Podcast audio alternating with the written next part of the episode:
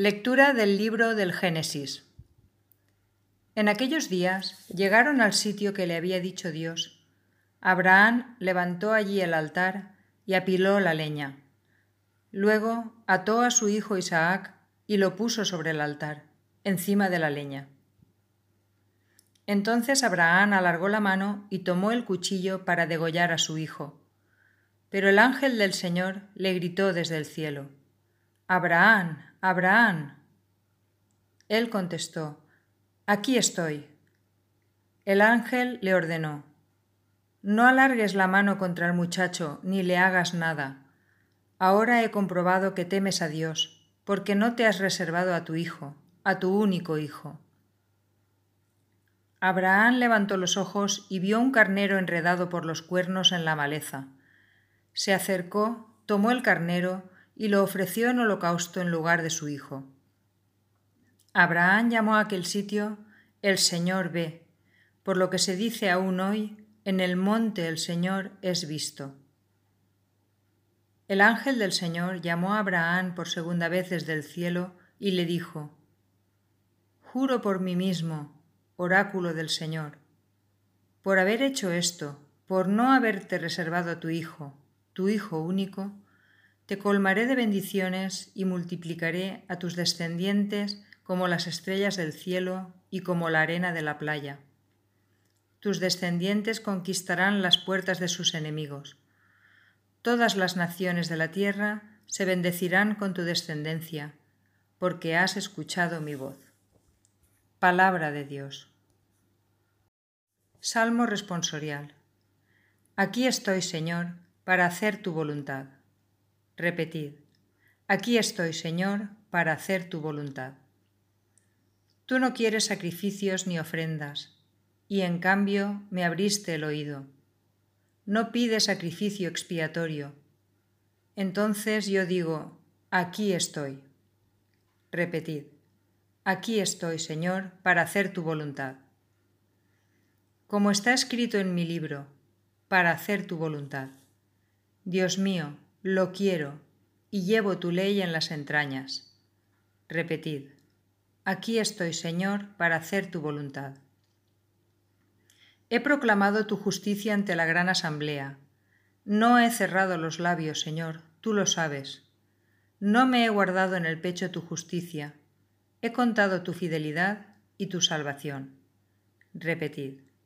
Aquí estoy, Señor, para hacer tu voluntad.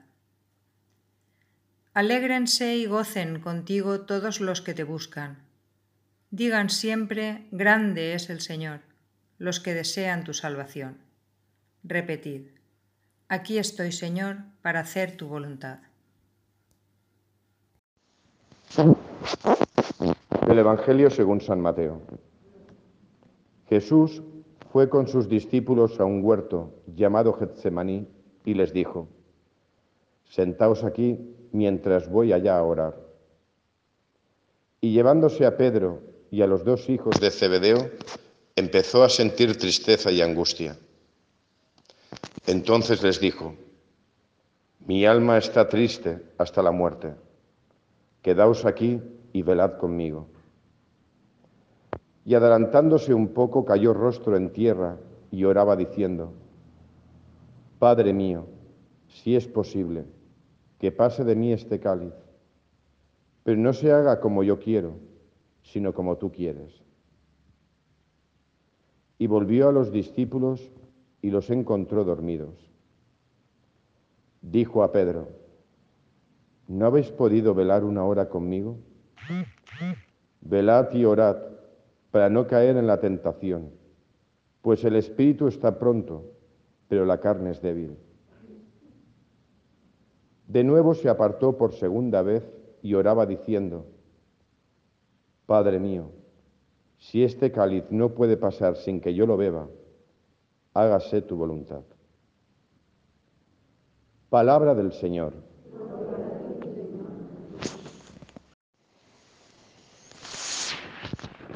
Un saludo a todos los que me escucháis por medio del WhatsApp y también a los aquí presentes en este día tan especial que celebramos la fiesta de Jesucristo, sumo y eterno sacerdote una Eucaristía que la estoy celebrando en sufragio de Antonio Hervás, también por la sanación de un enfermo y también por la intención especial de una feligresa. Pues sí, es especial esta fiesta y además está muy bien puesta, porque la fiesta de Jesucristo o la imagen de Jesucristo como sumo y eterno sacerdote es el resumen de la Pascua. Ya lo hemos visto, lo hemos visto a lo largo de todo el tiempo pascual entre semana, eh, y esta fiesta está puesta justo el primer jueves después de Pentecostés, el primer jueves después de que acaba la Pascua.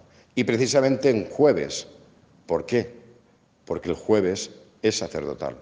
El jueves recuerda la institución de la Eucaristía en el jueves santo y por lo tanto la institución también del sacerdocio. Por lo tanto es una fiesta muy bien puesta y con toda su lógica. ¿Por qué Jesús es sacerdote? Pues lo primero, recordemos lo que él dijo. Yo no he venido a abolir la ley, sino dar plenitud y cumplimiento pleno a la ley. Vengo a limpiarla de impurezas. Voy a sacar todo el brillo que tiene la ley. Y desde siempre, eh, dentro del judaísmo, ha existido la figura del sacerdote. El sacerdote que era el que hacía de intermediario entre Dios, Yahvé, y el pueblo, Israel. ¿Y en qué, y en qué consistía esa intermediación? Pues oraba y pedía por el pueblo lo que habían diferentes fiestas en donde se pedía especialmente por el pueblo había también fiestas de acción de gracias, gracias por los dones recibidos, gracias por lo que tenemos, gracias por habernos constituido en tu pueblo. Y también habían fiestas de reconciliación, de expiación de los pecados. El sacerdote ofrecía sacrificios a Dios, animales, y esos sacrificios y esa sangre derramada era la que se ofrecía a Dios.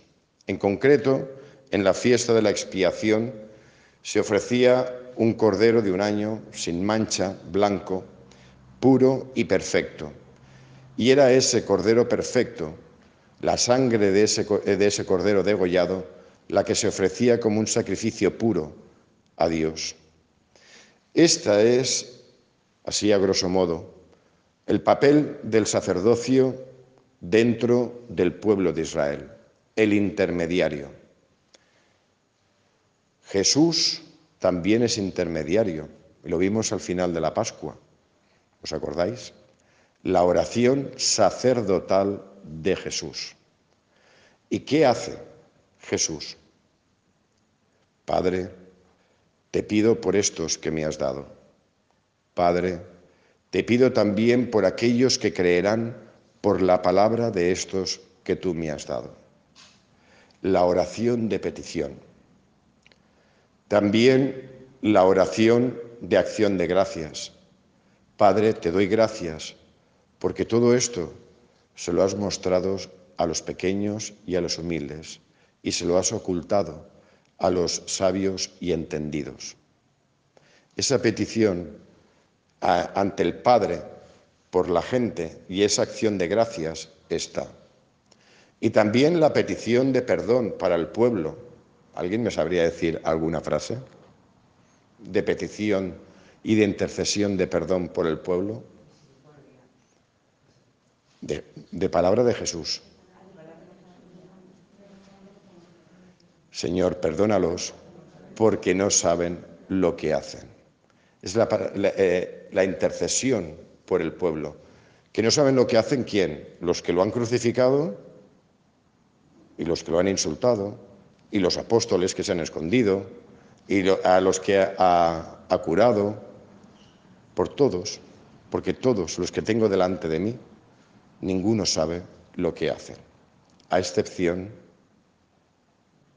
de María, que era la que estaba ahí, de la madre. Eso es lo que hace Jesús, interceder. Pero Dentro, como he comentado antes, dentro del sacerdocio judío y dentro del ritualismo estaba el sacrificio. Había que hacer sacrificios. Jesús no coge ningún animal. Jesús, él mismo, como sacerdote, intercede por el pueblo, pero hace un sacrificio, que es la propia vida.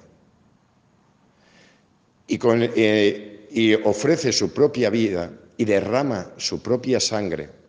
Y esa sangre es presentada ante Dios y eso sí, es un sacrificio de expiación, porque esa sangre derramada es una sangre perfecta, porque ha sido derramada por amor. Por eso Jesucristo es sumo y eterno sacerdote, porque no ha habido más mayor acto de amor que todo lo que hizo Jesús para interceder por todos y cada uno de los seres humanos de este mundo, de toda lengua, de toda raza, de toda nación y de todo tiempo y de todo lugar. Eso lo hizo, ese sacrificio lo hizo una vez para siempre, para la expiación del pecado de toda la humanidad. Ese sacerdocio de Jesús continúa en la tierra. De ahí el sacerdocio ministerial dentro de la Iglesia. No anuló el anterior sacerdocio, sino que lo llevó a plenitud.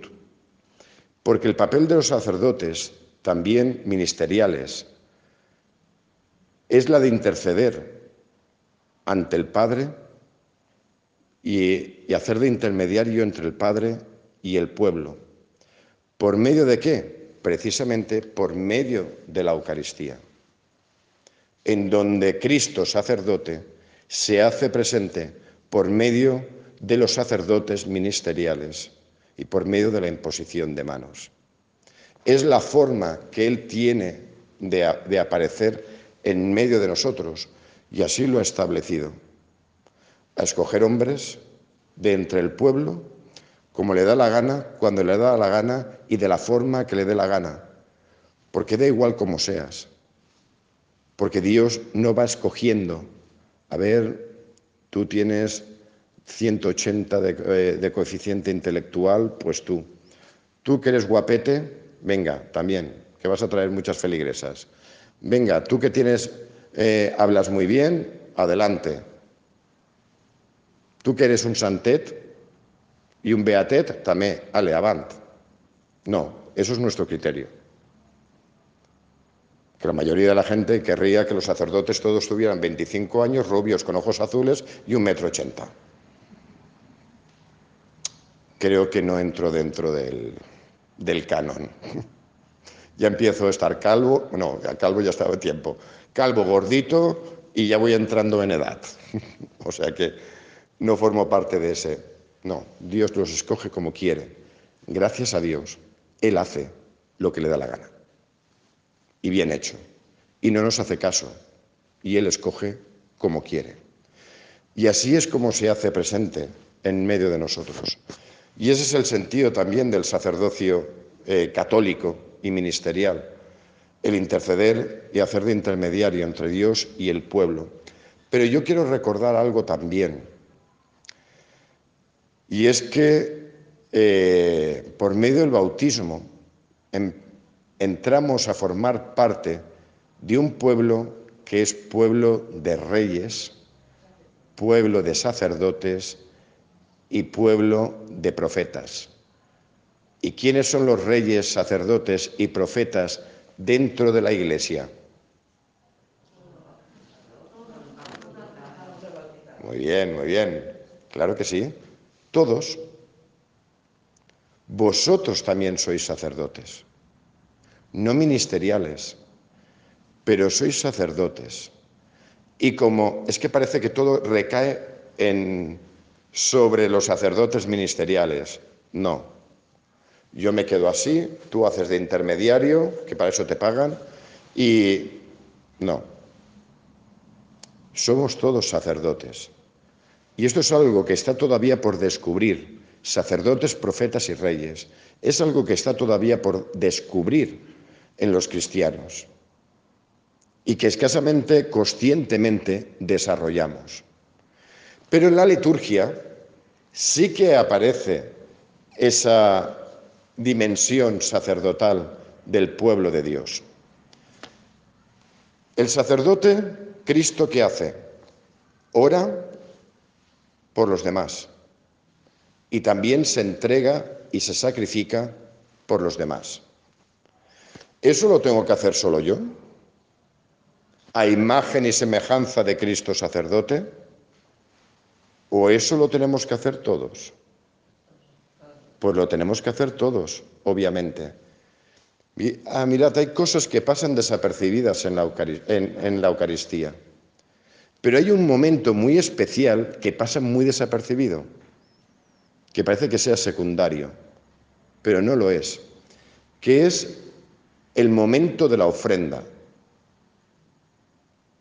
Oremos ahora juntos, hermanos, juntos. No oro yo solo, juntos, para que este sacrificio que es mío y que también es vuestro, es decir, que vosotros también hacéis el sacrificio, sea agradable a Dios Padre Todopoderoso. El Señor reciba de tus manos este sacrificio. Y viene la oración sobre las, ofrendas. Y en la oración de las ofrendas, fijaros en esa oración, que suele ser hermosísima, y, y sobre qué va esa oración.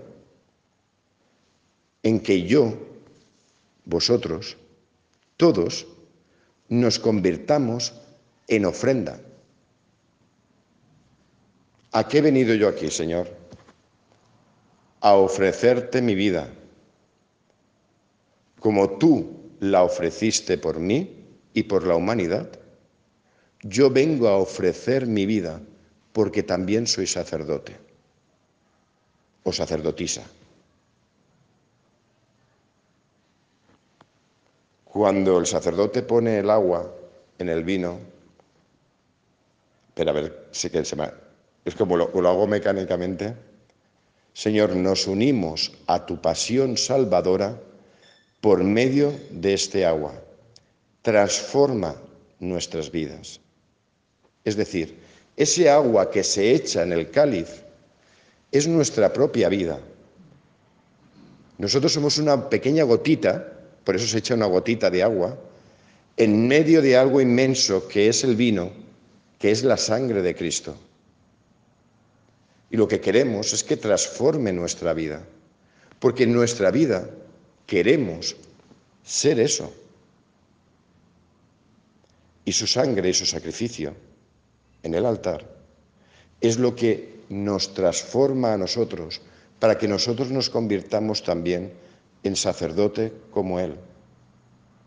Toda la Eucaristía es una oración, no del sacerdote, que yo soy la voz. Y esto es una clave para vivir la Eucaristía. No me escuchéis, repetid interiormente todas y cada una de las oraciones que yo hago.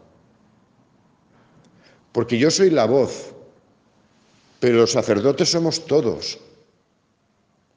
No oro yo solo, oramos juntos. Y cada vez, por eso el sacerdote empieza diciendo, oremos. Porque si no yo diría, voy a orar. Oremos y convirtámonos también en intercesores ante la humanidad. Y juntos oramos al Padre, juntos todo lo de la Eucaristía, juntos oramos al Padre. Y también juntos nos ofrecemos y nos sacrificamos como Cristo sacerdote. Él es el sacerdote eterno. Él es el absoluto y Él es la perfección. Y los demás, todos, somos aprendices. ¿Y dónde aprendemos? En la Eucaristía. Aprendemos a convertirnos también en auténticos y verdaderos sacerdotes, intercediendo por la humanidad entera y ofreciendo nuestra propia vida a la humanidad entera. En cada Eucaristía deberíamos de decir lo mismo que Jesús y lo que hemos escuchado en, en la primera lectura y en el Salmo. En el Salmo lo hemos escuchado y lo hemos repetido.